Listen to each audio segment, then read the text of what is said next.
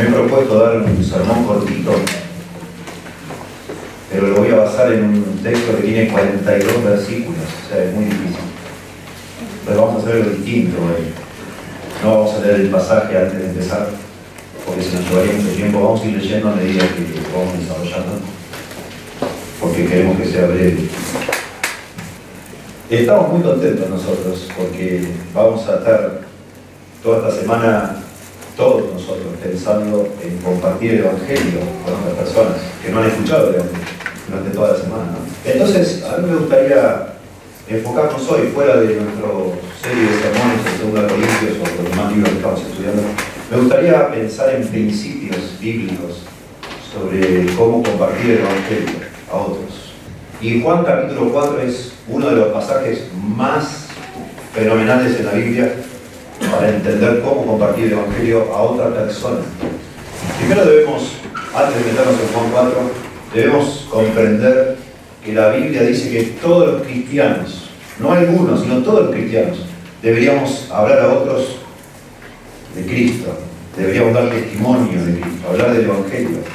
Esas son las, las últimas palabras que Jesús nos dejó, lo que llamamos nosotros la gran comisión o el gran encargo por ejemplo, Mateo 28, versos 19 al 20, cuando dice, por tanto, ir y hacer discípulos a todas las naciones, eso implica evangelizar, ¿verdad? Esa misma comisión está en Marcos 16, 15, que dice, ir por todo el mundo y predicar el Evangelio a toda criatura. Jesús, antes de ascender al cielo, nos manda a todos los creyentes a ir por todo el mundo y hablar de Cristo a los demás. Incluso en el libro de Hechos, cuando empieza el libro de Hechos, Jesucristo, ¿se acuerdan ustedes? Está todavía con los discípulos después de haber resucitado y justo antes de ascender al cielo, ¿se acuerdan qué dijo él? Dijo, pero recibiréis poder cuando venga sobre vosotros el Espíritu Santo y me seréis testigos, dice, en Jerusalén, en Judea, en Samaria y hasta el último de la tierra. Y después el libro de Hechos nos muestra cómo no solo los apóstoles, sino todos los cristianos compartieron el Evangelio. Eso es lo que vemos en Hechos, es lo que nosotros llamamos evangelizar. Nosotros evangelizamos a otros si no conocen al Señor. Cuando hablamos el Evangelio, cuando explicamos el Evangelio, cuando enseñamos el Evangelio, cuando proclamamos el Evangelio, predicamos, anunciamos, hay un montón de palabras que se usan en el libro de Hechos relacionadas con el Evangelio, todas ellas implican evangelizar. Y en Juan 4 se nos enseña cómo Jesús evangelizaba. Ah, y antes de ver principios tomados de ahí, solo algunos principios, a mí me gustaría también de alguna manera repasar otro, otra gran verdad. ¿no? La primera gran verdad es que todos deberíamos compartir el Evangelio. La segunda gran verdad es que entender qué es el Evangelio. Lo más importante, lo más importante en lo que llamamos nosotros evangelismo es el contenido de lo que decimos, no tanto la forma como lo hacemos. Y nosotros debemos ahí, en ese punto, tener mucho cuidado. Porque a veces es como que tratamos de reducir el Evangelio a la menor cantidad de información posible, lo más cortito que podemos. Sí, podemos decir demasiado poco. Ojo, nosotros debemos tratar de mantener el Evangelio simple, simple, no complicarlo, lo más simple que podamos, pero debe ser claro y entendible y sobre todo debe ser exacto, preciso. Debe ser lo que la Biblia dice que es el Evangelio, y no menos que eso. Y si nosotros pudiéramos ahora en un momento, solo como un paréntesis, decir qué son los elementos fundamentales del Evangelio, deberíamos decir que al menos, para en, la mente entenderlo, deberíamos hablar por lo menos de cuatro grandes verdades. ¿Quién es Dios y qué hizo Dios? ¿Qué es el hombre y qué hizo el hombre? ¿Quién es Cristo y qué hizo Cristo? ¿Y qué debe hacer la persona que escucha todas estas cosas? De Dios, del hombre y de Cristo. Eso, ahí, en, en mi mente, ahí es, yo entiendo que estoy explicando todo el Evangelio cuando explico esos cuatro puntos, bien explicados. Ustedes tienen, les repartieron un papel. Yo quisiera que se lleven, para no irnos tan lejos del sermón, yo quisiera que se lleven y después lo vamos a profundizar en otro momento. Pero a mí me gustaría que ustedes tomen esto que se les dio y aprendan. Lo aprendan como una especie de esqueleto que les sirva, a cada uno de nosotros nos sirva para decir, bueno, ¿estoy diciendo realmente el Evangelio o soy una parte del Evangelio? No, no, voy a, no voy a meterme ahí. Tenía decidido abrir papeles así, salteo Pero, es el principio importante que debemos ir, tener claro. es que lo más importante del evangelismo es decir el evangelio. Y no, como decimos nosotros, eh, abrir puertas o ganar contactos o, no sé, hacer relaciones y llenarnos de relaciones, pero nunca jamás desestimamos absolutamente nada del evangelio. Entonces, sí, ahora pensando en Juan 4, cuando nosotros miramos este episodio en la vida de Jesús, vemos uno de los encuentros de Jesús con un no creyente que más enseñanza tiene para nosotros sobre cómo acercarnos a un no creyente, cómo comenzar una conversación evangelística, cómo hablar de ellos, de las verdades espirituales. Es realmente una obra maestra este, este capítulo 4 de Juan para enseñarnos cómo compartir el Evangelio. Cuando nosotros vemos a Jesús sentado al lado del pozo este, en Samaria, hablando con esta mujer extraña, nosotros vemos ahí realmente una lección maestra de lo que se debe hacer, de cómo acercarnos a personas, cómo, cómo hacía Jesús para hablar con una persona desconocida, cómo hacía para hablar con personas de la clase más baja, personas incluso inmorales, pecadores, gente no religiosa que no leía de pronto las escrituras. ¿Cómo hacía él para, hacer, para acercarse y hablar y sacar el tema y hablar de esas cosas tan profundas? Juan 4 es, realmente es una mina de oro para sacar principios de evangelismo. Y hay algunos libros, hay algunos estudios que sacan, yo no sé, podemos sacar 15, 20, 30 principios de evangelismo de acá. Yo lo que voy a hacer es solamente subrayar lo que a mí me parece más pertinente, eh, más, más claro en el pasaje y más pertinente para lo que yo entiendo que deberíamos tener en mente, especialmente esta semana y, y lo que yo pienso que aún pensando en mi, mi aprendizaje a lo largo de los años de evangelismo, lo que más me ha impactado a mí para ser mejor compartiendo el Evangelio. El primer principio es que el Evangelio es para todas las personas, para todas, no para algunas, sino para toda clase de personas. Eso lo vemos desde el versículo 1 al versículo 9, Juan 4 del 1 al 9. Cuando pues el Señor entendió que los fariseos habían oído decir, Jesús hace y bautiza más discípulos que Juan, aunque Jesús no bautizaba, sino sus discípulos, salió de Judea y se fue otra vez a Galilea. Judea estaba en el sur, Galilea en el norte, como a más de 100 kilómetros caminando, tres días de camino. Y dice, y leer el verso 4, necesario pasar por Samaria. Entre paréntesis, los judíos cuando iban de Judea a Galilea esquivaban Samaria, porque no se llevaban bien los judíos con los entonces tomaban un rodeo y se iban por otra parte. Pero Jesús dice, le era necesario pasar por Samaria. Vino pues a una ciudad de Samaria llamada Sicar, junto a la heredad que Jacob dio a su hijo José. Y estaba allí el pozo de Jacob, un, aljibe, como decimos, un pozo para sacar agua, porque esto es un desierto. Entonces Jesús, cansado del camino, se sentó así junto al pozo era como la hora sexta. La hora sexta son las 12 del mediodía. En ese lugar del mundo donde es un desierto no hay nadie al mediodía, nadie, por el calor que hace. Pero Jesús se acerca al mediodía al pozo. Y vino, dice el verso 7, una mujer de Samaria a sacar agua. Y Jesús le dijo a la mujer, dame de beber. Pues sus discípulos, aclara Juan, habían ido a la ciudad a comprar de comer. La mujer samaritana le dijo, ¿cómo tú, siendo judío, me pides a mí de beber, que soy mujer samaritana? Porque judíos y samaritanos no se tratan entre sí.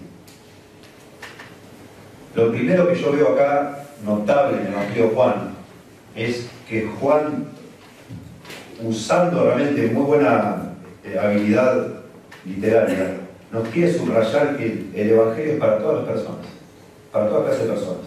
Cuando en el capítulo 3 de Juan nosotros encontramos cómo Jesús le habla del Evangelio a un hombre religioso, a un líder de los judíos, a un hombre que era un maestro de la ley, dice, un hombre muy educado, un hombre muy refinado, un hombre muy importante.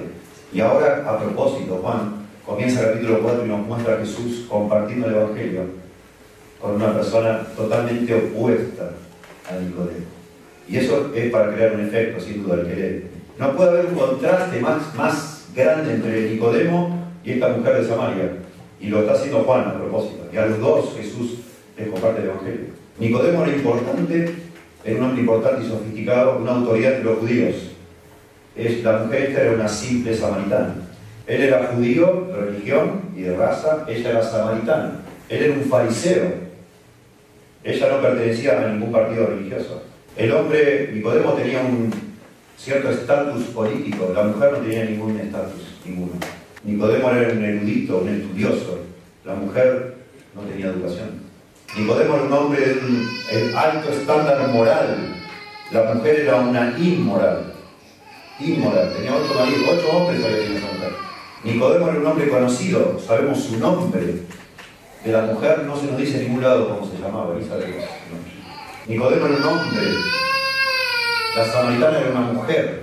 Interesante. Cosa también notable en aquella época. Ser mujer era algo inferior en muchos sentidos. Nicodemo vino de noche para hablar con Jesús para proteger su reputación entre los judíos. Y ella vino al mediodía porque ella no tenía ni reputación, ya tenía, ni importaba. Nicodemo vino a Jesús buscando respuestas. Y en el caso de la mujer samaritana, ella no vino a Jesús, Jesús fue a ella. Y todo esto crea de nuevo un efecto precioso para ayudarnos a entender que Jesús vino a este mundo a salvar a los pecadores, a todos los pecadores, toda clase de pecadores, no solo algunos, todos. Nicodemo en un sentido es un ejemplo de que no existe en esta tierra una persona, por más religiosa que sea, por más moral, por más estándar alto que tenga, que esté por encima de lo que Dios reclama del ser humano. Y la mujer exactamente es el ejemplo opuesto, que no existe una persona tan pecadora, pero tan mala, tan promiscua que esté fuera de la oferta de la salvación. Y notablemente, si ustedes están familiarizados con el Evangelio, ustedes van a ver que a lo largo del ministerio de Jesús, muy pocas personas reconocieron que Jesús era el Salvador. Veían que era un gran hombre, un sanador, un gran maestro, pero el Salvador del mundo muy pocos lo vieron. Noten lo que dicen, ya no la mujer, sino los habitantes de esa ciudad, los samaritanos, terminando el verso 42. Dice, sabemos que verdaderamente este es el Salvador del mundo, el Cristo. Tremendo testimonio. Tremendo testimonio. Y eso de nuevo es a propósito. Así como el único que a los pies de la cruz reconoció que Cristo era Salvador fue un soldado romano y un ladrón crucificado. Fueron los únicos que ahí vieron lo que estaba pasando y todos los religiosos completamente ciegos. De la misma manera, Juan está subrayando que a veces las personas menos pensadas, lo que decimos, no, estas personas, ¿qué van a creer? No pueden creer. Imposible. Creen. Y eso de nuevo es una motivación para nosotros, para aplicar a cualquier clase de personas. Y bueno, eso debe ser para nosotros una motivación enorme, para predicar a cualquier clase de personas. Cualquiera. A veces uno ve, no se ve por la calle una persona de pronto llena de tatuajes o una actitud así como agresiva y le dice, no, ¿qué le vas a matar? Me mata. De pronto no por tal cual persona, sino este es famoso porque es un estudioso, este es un erudito, este hombre escribió libros sobre, no sé, sobre el ateísmo, lo que sea, no le vas a hablar, le vas a sacar, pues él es muy educado, él lee un montón, es un filósofo, ¿qué le voy a hablar yo que no sé, casi no terminé la primaria? Háblale, háblale, el Evangelio es para todos, no sabemos nosotros lo que Dios puede hacer a través del Evangelio en cualquier clase de persona.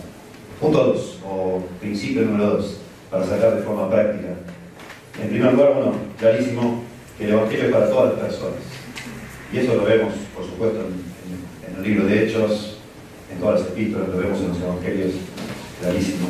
En segundo lugar, que nosotros procuremos alcanzar a toda clase de personas implica que debemos tomar la iniciativa y cruzar ciertas barreras. Y de nuevo lo vemos a Jesús y está de una manera hermosa subrayado acá, cuando se acerca y la mujer le dice, pero tú me pides agua a mí, que yo soy una mujer y yo soy samaritana. ¿Cómo me vas a pedir agua a mí? Y después nos enteramos que la mujer no solo era mujer, era samaritana, sino que era una inmoral tremenda. Ya había tenido ocho maridos. Y el que tenía ahora no era su marido. Eso en, aquella época era inaceptable. Toda la ciudad pensaría que esa mujer era una prostituta, o más o menos lo mismo que una prostituta. En aquella época, judíos y samaritanos no se hablaban, se odiaban se rechazaban. No, no, los, los, samaritanos no visitaban Jerusalén, por eso habían construido su propio templo. que es parte de la conversación que tiene la mujer con, con Jesús, porque eran despreciados completamente. E incluso los hombres no tenían permitido hablar públicamente con mujeres. Acá Jesús en esta conversación que parece tan simple para nosotros, el Señor estaba cruzando un montón de barreras. Los discípulos dicen habían ido a comprar comida, estaba solo Jesús.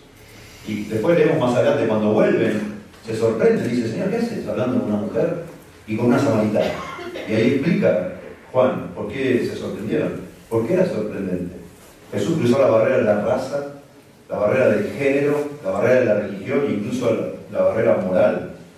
De alguna manera, si nosotros vamos a obedecer a Dios compartiendo el Evangelio con otras personas, tenemos que estar dispuestos, claramente, a cruzar ciertas barreras, a animarnos, a, dejar a un lado nuestros prejuicios y hablar con toda clase de personas, aunque nos parezca, esta, esta es la gente que yo invitaría a comer a mi casa, pero lo dejo eso a un lado y, y hacer el Evangelio. Un comentario, un comentarista dice algo hermoso, dice aquí, en este relato, aquí tenemos al Dios que amó de tal manera el mundo, amándolo no solo en teoría, sino en práctica. Y es muy interesante, y aquí subrayo algo que ya leímos, que dice, Jesús dice que tenía que pasar por Samaria. Muy interesante. Y eso nos da a entender que Dios tenía un plan, Jesús actuaba de acuerdo a un plan que él conocía. Y él, cuando leemos el relato, nos damos cuenta que él tenía que buscar a esa mujer. Y a través de esa mujer no solo salvar a ella, sino salvar a otras personas de la ciudad de Samaria o de, la región de Samaria. Claro, nosotros no somos Jesús, nosotros no sabemos quién se va a salvar y quién no. Entonces, esa, esa ignorancia nuestra de quién está listo y quién no para la salvación, nos debe impulsar a hablarles a todas las personas que podamos y tomando nosotros la iniciativa. Es interesante cuando pensamos en esto, porque se nos manda a ir evangelizar, ir y predicar, ir y testificar, ir y anunciar. Nunca en ningún lado de la Biblia se dice vengan, armen una reunión para que la gente venga, y hagan que la gente venga a escucharte. No, nosotros debemos tomar la iniciativa, nosotros debemos ir e incluso estar dispuestos a, a sacrificarnos por eso. Interesante que Jesús dice, tenía que pasar por Samaria, verso 4, pero después dice que se sentó cansado junto al pozo. Y los discípulos salieron a comprar comida. todos estos detalles nos hablan obviamente que el hecho de tomar la iniciativa para alcanzar a alguien implica no solo pasar por alto ciertas barreras, pasar por encima de esas barreras, sino también hacer un esfuerzo, un sacrificio, ir nosotros a buscar a las personas, a donde están. Por supuesto, en la Biblia dice que es posible que alguien entre en una reunión nuestra. De, pronto acá hay alguna persona que no cristiana y vino a visitarnos y eso está fenómeno. Pero eso no es la regla, digamos. Primera Corintios 14, 23 dice, si pues toda la iglesia se reúne en un solo lugar y todos hablan en lenguas, ese es el tema de esa, de y entran indoctos o incrédulos, ¿no dirán que estáis locos? Y después vuelve a mencionar la misma posibilidad, que entre alguien que es incrédulo, e indocto es alguien que no conoce. Puede ser que alguien entre acá, que no conoce y, escuche por primera vez, pero eso no quita que debemos ir nosotros a hablar a las personas fuera de la iglesia. Y de hecho, déjenme decir, es medio cortado esto, yo entiendo, ¿no? de pronto ellos se cansan, nosotros nos cansamos, está todo como así como... Pero bueno, este, déjenme decir, yo tengo un peso más, por supuesto queremos que todos escuchemos del Señor y nos toque el corazón, pero tiene un peso muy grande por todos nosotros acá, nosotros. Este, miren, y después, si querés, pero sí, ahí resumido, pero eh, esto es un tema muy delicado, estamos hablando, muy delicado. Hay iglesias que queriendo alcanzar a las personas que están afuera, que se están perdiendo, y que por supuesto a todos nos produce un dolor enorme saber que se están perdiendo. Hay iglesias que entonces procuran que sus reuniones sean agradables para los que se están perdiendo. Organizan todo el programa, organizan todas las actividades, la música, incluso los sermones, para que no sean ofensivos para la gente que está afuera, para que no sean aburridos, para que no sean intensos, no sean densos, que todo sea agradable a la persona que no conoce a Dios. Y modifican de alguna manera todo el contenido de lo que hace la iglesia con el deseo bien intencionado, digo yo, de alcanzar a los incrédulos. Entonces se rebaja, se diluye todo lo que se dice, se hacen sermoncitos cortitos, se cantan canciones este, más, como, con más onda, como decimos nosotros. Todo para ver si podemos ganar alguno más. Y eso es un error. Y el error parte de desobedecer lo que nos dice la Biblia, que es nosotros debemos tomar la iniciativa para ir a donde la gente está. Y no tener tanto miedo de estar con personas incrédulas, como lo hacía Jesús. Involucrarnos en la vida de otras personas. Tocar, digamos, sus vidas. Hablar, conversar, eh, exponernos, si se quiere, a críticas, a burlas, a lo que sea, pero acercarnos a los que se están perdiendo, cruzando esas barreras y no esperar a que ellos vengan acá donde nosotros nos sentimos seguros, porque somos un grupo, porque al final siempre van a ser minoría los que entren acá y no nos van a hacer nada. Pero cuando vos vas, vos sos minoría, cuando vos vas a hablar a otros de ti. El Evangelio, y esto no lo podemos desarrollar, pero esto es la mina de oro que yo digo que está acá adentro, es en este punto. El Evangelio debe ser presentado de la manera más personal posible. Y esto es una joya acá, cómo Jesús conversa con esta mujer y llega a meter el dedo, digamos así, en donde realmente había que hacerlo, ¿no? La parte, su necesidad espiritual. Y entonces voy a leer varios versículos para que solo entendamos la historia y solo subrayo muy brevemente este principio en forma general de que debe ser personal. Dice así, verso 10 hasta el 26. Dice, respondió Jesús y le dijo, la mujer se acuerda que se acercó, dice, tú siendo, eh, siendo hombre, el verso anterior, ¿recuerdan? La mujer samaritana le dijo, verso 9, ¿cómo tú siendo judío me pides a mí de beber que soy mujer samaritana? Porque judíos y samaritanos no se tratan entre sí. La iniciativa la tomó el Señor acercándose, pero la mujer reproduce, es una reacción y habla. Y ahora Jesús contesta. Empecemos a ver un poco cómo interactúan. Dice, respondió Jesús y le dijo, si conocieras el don de Dios y quién es el que te dice, dame de beber, tú le pedirías y él te daría agua, de, agua viva. Eso despierta el interés de la mujer. Tremendo. ¿Cómo? ¿Cómo que Jesús está ofreciendo otra agua, agua viva? La mujer le dijo, Señor, ¿no tienes con qué sacarla? No tenía un balde Señor ahí para meter en el pozo. Y el pozo es hondo. ¿De dónde pues tienes el agua viva? Ya, ya la agarró. Ya, ya le picó la curiosidad y ya empezó una charla muy interesante. ¿Acaso eres tú mayor, le dice la mujer, que nuestro padre Jacob que nos dio este pozo, del cual vivieron él, sus hijos y sus ganados? Claro, la única manera de que Jesús, en la mente de la mujer, de sacar agua es haciendo un milagro. ¿Cómo sacar agua de él? Respondió Jesús, verso 13, y le dijo, cualquiera que bebiere de esta agua volverá a tener sed. Señalaría el pozo, me imagino. Cualquiera que bebe esta agua de este pozo va a volver a tener sed. Mas el que bebiere del agua que yo le daré, no tendrá sed jamás, sino que el agua que yo le daré será en él una fuente de agua que salte para vida eterna. La mujer le dijo, Señor, dame esa agua para que no tenga yo sed ni venga aquí a sacarla. Es muy, está muy interesada la mujer ya, ¿verdad? Pero sigue la conversación. Y Jesús ahora va a hacer una jugada, imaginando esto como un juego de ajedrez, hace una movida maestra, porque le va a meterse en el asunto del, pecado de la mujer, de una manera muy suave. Él conoce a la mujer, es Dios. Y entonces le dice Jesús, verso 16, Jesús le dijo, ve, llama a tu marido y ven acá.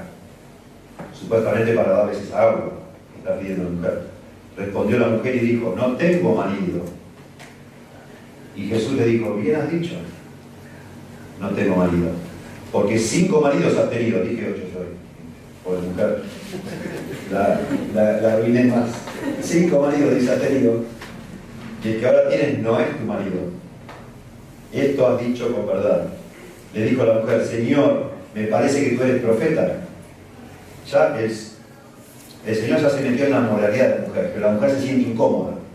Entonces va a tratar de cambiar de tema para hablar de otra cosa. A la gente no le gusta que le hablen de pecado.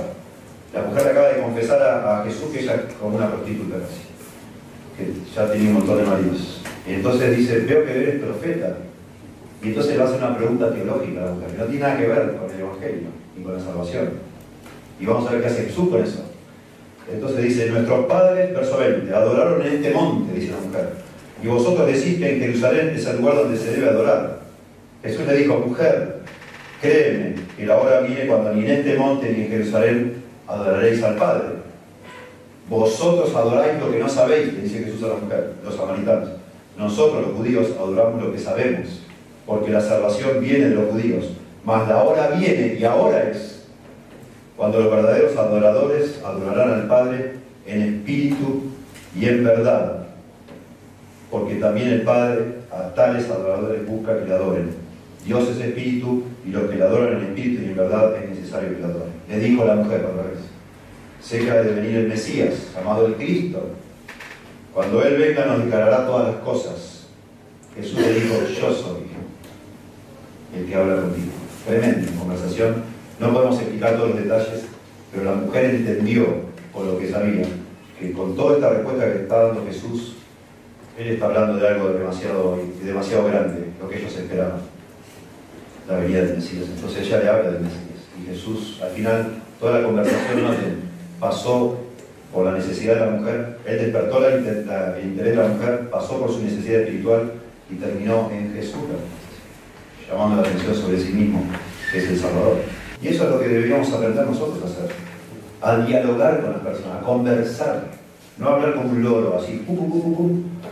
Este es el punto 1, punto 2, punto 3, escuchar, y, y no sabemos si la persona nos está escuchando o no nos está escuchando. Esto es maravilloso, la manera que el Señor habla con la persona. Precioso, y llamando la atención sobre sí mismo, y por supuesto, yo no debo llamar la atención sobre mí mismo, sino sobre Jesús. Él es el Salvador, Él es el Mesías, Él es, él es el pan de vida. Pero bueno, cuando Él hablaba, Él llamaba sobre sí mismo, porque Él invitaba a las personas a seguirle a Él. Nosotros cuando hablamos del Evangelio vamos a invitar a las personas a seguir, por supuesto, a Cristo. Pero de una manera preciosa, el punto acá que quiero resaltar es que compartir el Evangelio es hablar de manera personal Eso implica escuchar, implica dialogar, implica frenar, tratar de entender lo que el otro piensa y desde ahí tratar de mostrarle cómo el Evangelio encaja con la que la persona muchas veces ignora o no entiende o entiende mal, todo torcido. A mí me parece que es muy útil tener un bosquejo, como les di, y fácil, porque entonces es fácil para mí estar siempre orientado en mi mente qué es lo que ya expliqué y qué debo seguir explicando. Pero el bosquejo no sirve si yo lo, tengo en mente y lo quiero largar así como todo junto. Porque quita, quita al Evangelio lo que el Evangelio tiene, que es algo, realmente es algo muy, eh, muy personal, en el sentido de que cada, cada individuo lo debe comprender y, cada individuo no está en blanco, no tiene la mente en blanco esperando que yo se la llene con toda esta información, sino que ya piensa, todos estos asuntos ya tiene su idea. Cada uno tiene una idea de Dios, tiene una idea del hombre, tiene una idea de Cristo y tiene una idea de lo que debe o no debe hacer. Yo debo de alguna manera de entender lo que la gente piensa y ahí empezar entonces un diálogo con lo que la Biblia dice, conversando con la persona.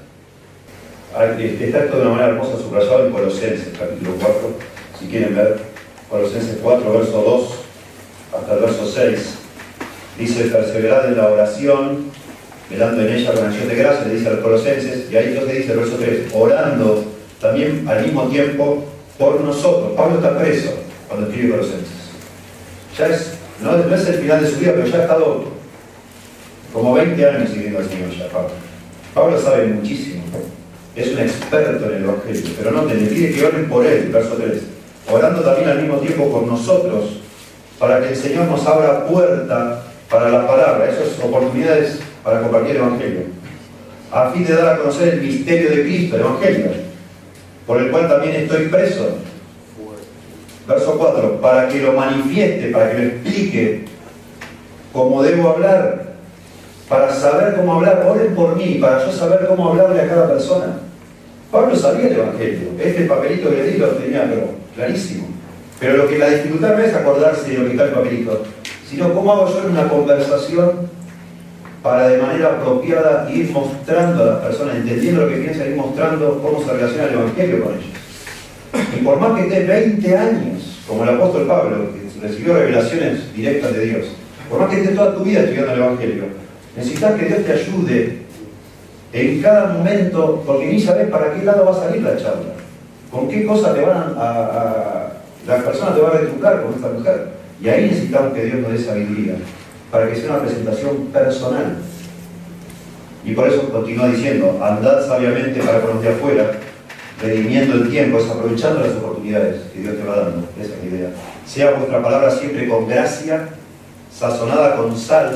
La idea de sazonada con sal es que sea interesante a la persona. Lo que hizo Jesús, que produzca cierta sed en las personas de, seguir entendiendo, que sea, que no es un plomo lo que hablamos. Que estemos realmente hablando a alguien que nos esté escuchando. Y noten qué, qué dice después, para que sepáis, ¿qué dice? Cómo debéis responder a cada uno y eso, esa frase última, para que sepáis cómo debes responder a cada uno, eso es lo que subraya es que debe ser personal, a cada uno. Yo le debo hablar como la charla me va llevando. Y no como si le hablara una, digamos, una conversación de sordos, decimos nosotros. La persona me habla de, no sé, de los ovnis, y yo, y yo sigo con mi, con mi, mi presentación memorizada y no estoy escuchando lo que me dice. Y finalmente el cuarto principio, y el último, y para mí es el más importante, pero no lo voy a hablar. Pero para mí, haber entendido esto hace muchos años ha sido para mí realmente un, alivio, y espero que lo sea para ustedes, cuanto a cuál es el rol que Dios espera de cada uno de nosotros compartiendo el Evangelio. Y es el siguiente, hacer evangelismo o evangelizar es sembrar y cosechar, ambas cosas. Y eso está del verso 27 hasta el final, hasta el 42. Y yo voy a leer y vamos a resaltar solamente lo que tiene que ver con este principio. Entonces, noten, eh, Jesús ya habló con la mujer, le dijo que era el Mesías, que era el Cristo, y ahora entonces vuelven los discípulos. Verso 27. En esto vinieron sus discípulos y se maravillaron de que hablaba con una mujer. Sin embargo, ninguno dijo, ¿qué preguntas? ¿O qué hablas con ella? Entonces la mujer dejó su cántaro y fue a la ciudad y dijo a los hombres de la ciudad, venid, ved a un hombre que me ha dicho todo cuanto he, cuanto he hecho. ¿No será este el Cristo, o sea, el Mesías? Entonces salieron de la ciudad y vinieron a él. Imagínense ustedes, Jesús un al pozo y un grupo de hombres o de varias personas viniendo a hablar con Cristo. Entre tanto, verso 31, los discípulos le rogaban diciendo, Rabí, que es maestro, ¿no? Comen. Y él les dijo, yo tengo otra comida que comer, que vosotros no sabéis. Entonces los discípulos decían unos a otros, ¿le habrá traído a alguno de comer? ¿O alguien de comer? Jesús les dijo, mi comida es que haga la voluntad del que me envió y que acabe su obra. Entre paréntesis, está tan apasionado el Señor compartiendo el Evangelio que ni ganas de comer Y esto es un paréntesis mío. No hay nada más precioso para nuestra alma que compartir el Evangelio de verdad, aunque estemos cansados, es maravilloso. Entonces, verso 35 dice, no decís vosotros, aún, noten acá, acá está el principio, no decís vosotros, aún faltan cuatro meses para que llegue la siega o la cosecha. Y aquí os digo, noten, alzad vuestros ojos y mirad los campos porque ya están blancos para la siega. Esto es una frase. Los campos blancos para la siega, bueno, cuando acá lo vemos en noviembre, a fin de noviembre, cuando el trigo está listo para cosechar, se pone de, verde, pasa como ya amarillo y está listo para cegar. El Señor dice, mirad los campos están blancos para la Algunos comentaristas dicen, probablemente el Señor estaba señalando a todos los samaritanos que venían a verle con túnicas blancas, porque era el color de las túnicas de esa época. Las túnicas de colores eran muy caras, porque las tinturas eran caras. Y probablemente, probablemente no lo sabemos, probablemente el Señor dice, mira los campos están blancos para ciega y está señalando una multitud de gente con ropa blanca que se acerca para hablar con él, que son los samaritanos que salen. Y el que ciega, y sigue hablando de esto, Señor, de la cosecha y de la, de la, siembra y la cosecha. Y dice, y el que ciega, verso 36, recibe salario y recoge fruto para vida eterna, para que el que siembra goce juntamente con el que ciega. Porque en, este, en esto es verdadero el dicho, noten. Uno es el que siembra y otro es el que ciega. Yo os he enviado a cegar lo que vosotros no labrasteis. Otros labraron y vosotros habéis entrado en sus labores.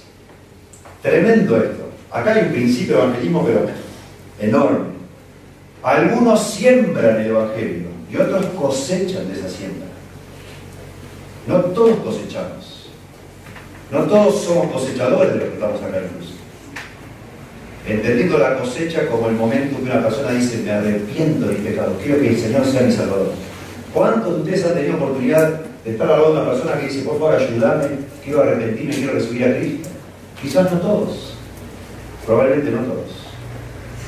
Yo he tenido ese privilegio, pero siempre pienso cuando pasa eso que estoy cosechando lo que un montón de otras personas sembraron. Y yo tengo el gozo de ver ese fruto, pero muchas veces las personas que sembraron nunca supieron qué pasó con esa siembra. Y sienten que no son útiles, que no saben, que Dios no las usa, pero sí Dios las usa. Dios nos usa a todos nosotros. Esa es la historia de cada uno de nosotros. Y te pones a pensar. Yo puedo, yo puedo pensar en me acuerdo la primera vez que alguien me habló del Evangelio, yo no le escuché nada, dije, qué plomo esta persona, qué insoportable, qué pesado, que no me deja en paz. Y me hablaba, me hablaba, hablaba y no me escuchaba. Yo le quería hablar y no me dejaba. Y, me, y dije, me voy a bajar, dije, este hombre seguro me va, va, a querer saber dónde vivo. Y me bajé dos paradas antes del colectivo, para que no me siguiera. Y el hombre, en cuanto me paro, se paró también, dije, uy, no. Y me bajé del colectivo y me siguió, y me siguió hablando, y no lo escuchaba yo. Estaba queriendo, de, de, empecé a caminar por cualquier lado para que no sepa dónde vivía. Porque pensé que era una, de una secta, yo no sabía nada. Pero le escuché una sola cosa. Y fue una espina que al final me llevó a Cristo. Escuché otras cosas después, más importantes que esa, pero es, él sembró algo esa noche. No fue todo el pan. en un momento me hablaba y yo no sabía ni me estaba hablando ni le escuchaba. Pero una cosa sola escuché, y sí, Dios lo usó a esa persona. Y lo mismo con otras personas, sería largo de explicar. Ayer mismo estábamos predicando en Buenos Aires y había personas que nos escuchaban cinco minutitos, una presentación eh, con un micrófono, estábamos predicando. Y había personas que se paraban un ratito y se iban. Y uno tiene la tendencia, si piensa que el evangelismo es explicar todo el evangelio, sí o sí, y llevar el punto a la persona que le pide a Cristo la salvación, y si no, no es, tiene la tendencia a predicar, ¡uh, qué fracaso! La mayoría de la gente no me quiso escuchar, pero yo no sé, nadie lo sabe. De pronto una de esas personas ahora en este momento está pensando, wow, así que Jesús es Dios. Y se fue en ese momento. Y a lo mejor eso, eso fue lo que hicimos ayer, sembramos esa cosita y nada más. No sabemos. Y así cada uno de nosotros. Y yo me, me imagino que muchos de nosotros no estamos evangelizando como debiéramos, porque pensamos que no lo hemos hecho bien o no sabemos cómo hacerlo, porque siempre estamos pensando en la cosecha y nada más. Pero debemos pensar en función de siembra y cosecha. Y la verdad que Dios no solo quiere, sino que va a usarnos a cada uno de nosotros. En todo momento. Y deberíamos pensar entonces en, lo que decíamos hoy, de tratar de alcanzar a la mayor cantidad de personas posible, usando nuestras barreras, haciendo un esfuerzo, tomando la iniciativa, confiando de que si yo no veo el fruto, algún día eso puede dar fruto. Yo estoy siempre sembrando. Y Dios eso lo puede estar usando, todo el tiempo. Noten finalmente, el verso 39 al 42, como acá se nota algo muy importante para nosotros. Dice, y muchos de los samaritanos de aquella ciudad creyeron en él, en Cristo, por la palabra de la mujer, que daba testimonio diciendo, me dijo todo lo que he hecho. Noten, Dios usa a esta mujer que era inmoral. No solo cree en Cristo, sino que Dios la usa para que otros crean en él, dice acá. Dice el verso 40, entonces vinieron los samaritanos a él y le rogaron que se quedase con ellos. Imagínense. Y se quedó allí dos días. Y creyeron muchos más por la palabra de él. O sea, algunos creyeron por la palabra de la mujer y le piden, quédate con nosotros, así nos explicar más. Se quedó dos días más. Y ahora muchos más creyeron por la palabra del Señor.